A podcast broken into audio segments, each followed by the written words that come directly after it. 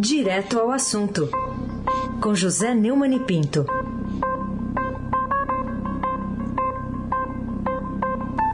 Neumann, bom dia.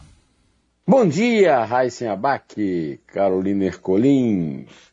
Bom dia. Almirante Nelson e o Transatlântico do Sul. Laís Gotardo, Moacir Biasi, Clã Bonfim, Manuel Alice e Isadora. Bom dia, melhor ouvinte, ouvinte da Rádio Eldorado 107,3 FM. Aí sem abaque, o craque. Neumann, hoje um dos destaques do, da editoria de política no portal do Estadão tem o título de Bolsonaro faz campanha para Moro. Bom, quem escreveu foi José Neumann, então eu peço para você explicar para o nosso ouvinte. É, a respeito de Moro, é, o Bolsonaro disse que ele não fez nada para que a COAF e a Receita não bisbilhotassem a vida dele e a dos brasileiros. Ou seja, o seu despudor é tal que termina ajudando o ex-juiz. Né? E somente uma pessoa completamente sem nexo, sem moral, sem ética, pode concordar com uma declaração dessa a respeito de órgãos de fiscalização. Né? É um tiro ao alvo no próprio pé. É, no dia em que o presidente condecorou a mulher Michele com a Gran Cruz da Ordem do Rio Branco e não se deu ao trabalho de explicar que méritos Madame teve, em que ocasiões é, usará a medalha, ele também disse, sai Alexandre! E disse, doeu no coração ver Daniel Silveira preso. E disse, não vou dizer que o governo não tem corrupção porque a gente não sabe. Não era o que ele dizia. E sabe, porque faz. Seu Estado é o cacete para Dória. E para Miguel Reale Júnior, que é autor do projeto do impeachment da Dilma, no qual ele votou a favor, ele disse que o Miguel está embalsamado, chamou o Miguel de Tutankhamon, pelo amor de Deus, como peixe. O Bolsonaro pode morrer pela boca. Diz tudo o que lhe vem à telha, a inteligência é curta, o senso moral mínimo, e se isso levar à reeleição, o Brasil poderá afundar ainda mais na miséria econômica, política e moral de um desgoverno sem parâmetros nem limites. Quanto ao real, eu diria que a velhice não é doença, não é demérito. É, e se o Bolsonaro despreza assim a velhice, quem sabe Deus o atende e o chama para bem geral da nação. Quanto ao citado Alexandre de Moraes, o que ele está esperando para encerrar, encerrar, o inquérito infinito das interferências do Bolsonaro na Polícia Federal, é, nas tentativas no COAF é, e na Receita que ele agora citou? Ô, ô Raiz, e Rosa Weber, hein? Eu, hein, Rosa? Carolina Ercolim. Tintim por tintim. É, Neumani, o decreto prevê mais transparência, mas permite sigilo de beneficiados, se referindo a, a, a, possibilidade né, de se abrir o orçamento secreto, essas emendas de relator, que é uma pauta que o Estadão está acompanhando desde o começo do ano. Que, que, você acha que fica, enfim, explícito, né, com essa, esse acordo que foi fechado para se detalhar a partir né, das futuras emendas o que o que está acontecendo por baixo dos panos em troca de favores ali e de ajuda em ano eleitoral? É um furo do Estadão de Maio, do Breno Pires, da sucursal de Brasília. Né? E ontem o Bolsonaro editou um decreto para dar publicidade aos pagamentos feitos por meio das chamadas emendas de relator, com base no orçamento secreto. Né? O mecanismo tem sido usado pelo Palácio do Planalto para enviar bilhões de reais a parlamentares em troca de apoio no Congresso e, voto. Né? A medida do governo atende, é compra de votos. A medida do governo atende, em parte, a uma determinação do Supremo Tribunal Federal que considerou ilegal a distribuição de recursos públicos, mas passaram a perna em Dona Rosa, como eu comentei no, na resposta anterior. Né? Pelo texto do decreto, os pedidos feitos pelos congressistas e recebidos pelo Executivo deverão ser, deverão ser tornados públicos na plataforma Mais Brasil, que concentra as informações sobre transferências de recursos do governo e também poderão ser repassados ao público por meio de pedidos via a lei do acesso à informação. A avaliação de especialistas de que a medida representa um avanço, mas ainda permite ao governo e ao Congresso manter ocultos os nomes dos parlamentares beneficiários.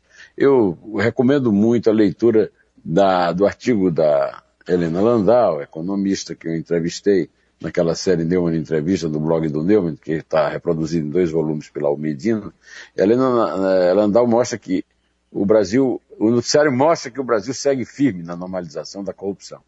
O orçamento secreto é o ápice da prática da malandragem.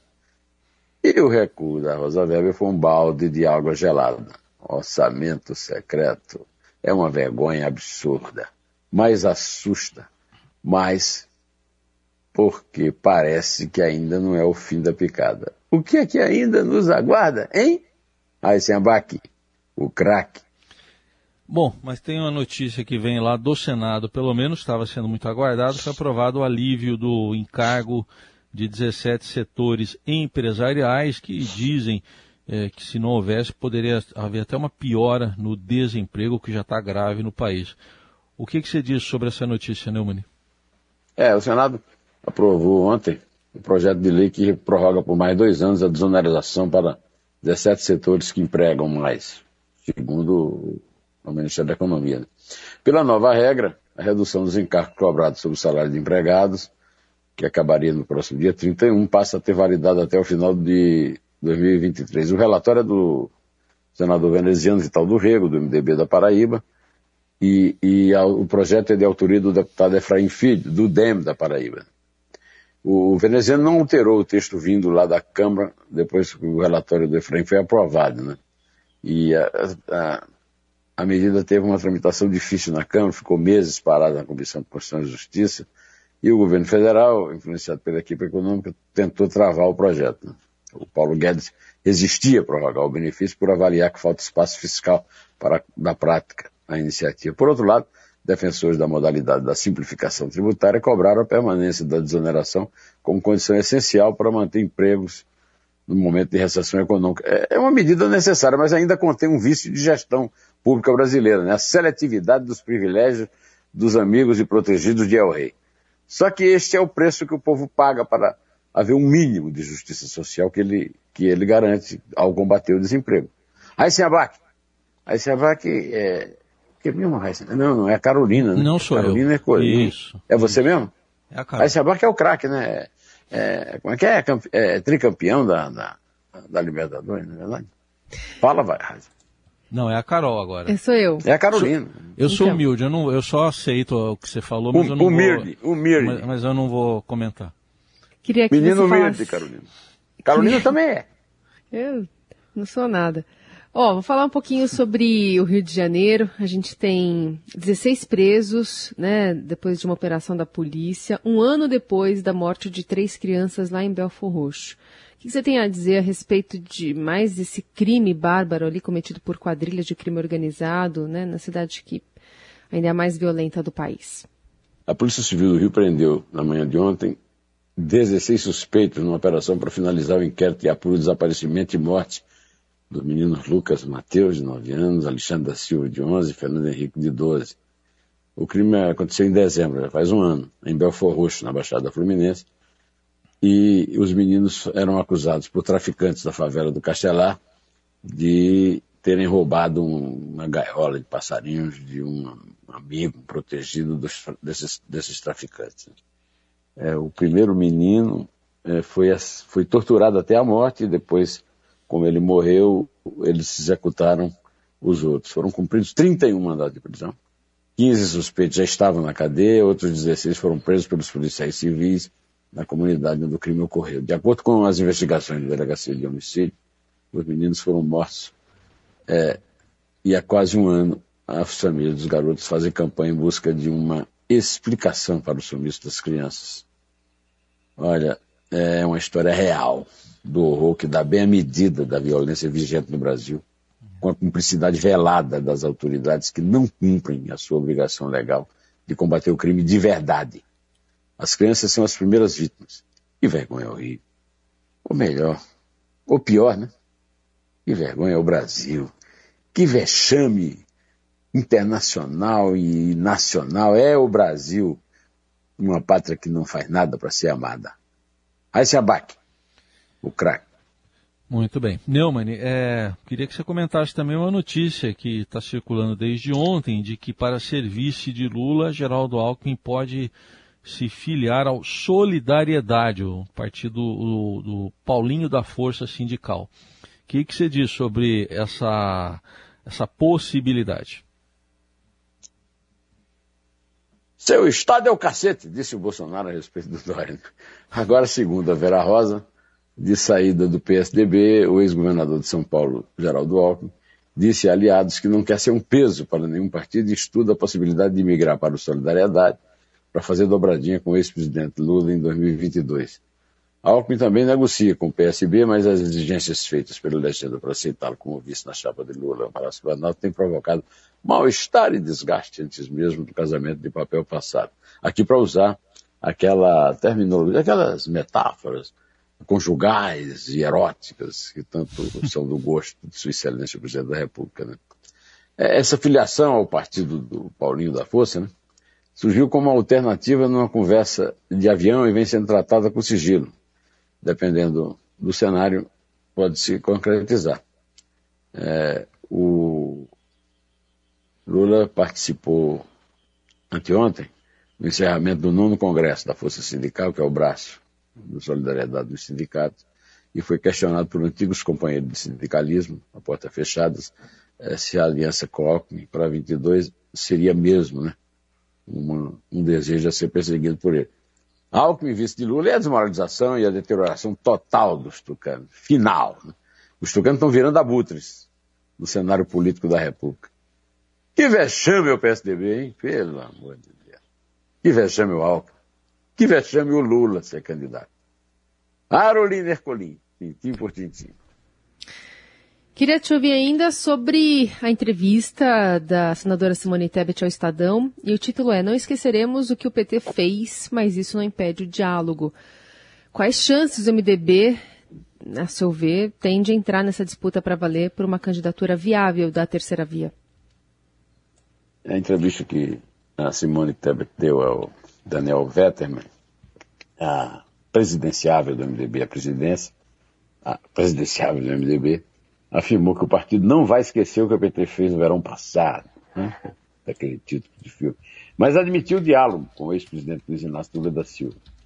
É, com críticas mais duras a Bolsonaro, Simone pregou a união da terceira via em 2022 para tirar o presidente do segundo turno. Mas a Simone também não poupa o Sérgio Moro, que tem atraído antigos aliados de Bolsonaro e aparecido em algumas pesquisas com dois dígitos de intenção de voto. Ela disse ao Daniel Vetterman, da sucursal de Brasil do Estadão, que o Brasil não tem mais tempo para aventuras, para arriscar, e não pode mais entrar nessa onda de experimentação.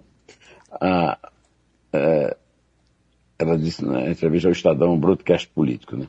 Não referência a Moro, que também foi ministro da Justiça, ela reconheceu os erros do MDB, afirmou que a definição sobre as eleições de 22 não será feita por caciques do partido, mas pela base nos municípios. Na verdade, vai ser feita pelo eleitorado, tá certo? O eleitorado é que vai decidir se realmente alguém vai ter juízo e renunciar a uma candidatura e o povo rejeitar, né?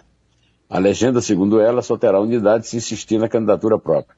O Centrão só virou Centrão quando o MDB deixou de ter a força que tinha para ser o fiel na balança de um governo, ela observou. A Simone merece o destaque que tem por causa de sua brilhante atuação na CPI da, da Covid no Senado é uma política competente, pode ou não restaurar a força que seu partido perdeu nos últimos anos. Mas isso vai depender do seu desempenho da campanha. Isso não depende do partido, da cúpula do partido, das bases do partido. Depende do eleitor e depende na hora de votar, né? Isso nós temos que esperar para ver. É um feliz fim de semana para todos vocês, aqui da, da produção do, do jornal, apesar do, do vexame que o Flamengo deu ontem, o Almirante Nelson deve estar bastante é sucumbido diante da vergonha que é o Flamengo, Não. que trata a torcida dessa forma, né? E também. Teve, teve um é... gol do Toró, choveu o Toró lá na defesa do Flamengo. O Toró fez o Foi. Segundo. É isso aí. Bom, e a notícia dos rebaixamentos, né? O, o Grêmio, né? O, o, o Bahia, o Bahia foi rebaixado, o Esporte e a Chapecoense foram rebaixados e o Grêmio pela terceira vez, um, time que já foi campeão né, da, da, América tão recentemente. Né? É, eu lamento muito quando um time grande como o Grêmio, o Vasco, o Botafogo está subindo de volta, né? O Bahia é um grande time, né? cai. Mas eu sou a favor do, do ponto corrido. É isso aí. E também sou a favor de correr agora, porque a Carolina tá louca para dizer três. É três. É dois. É um em pé.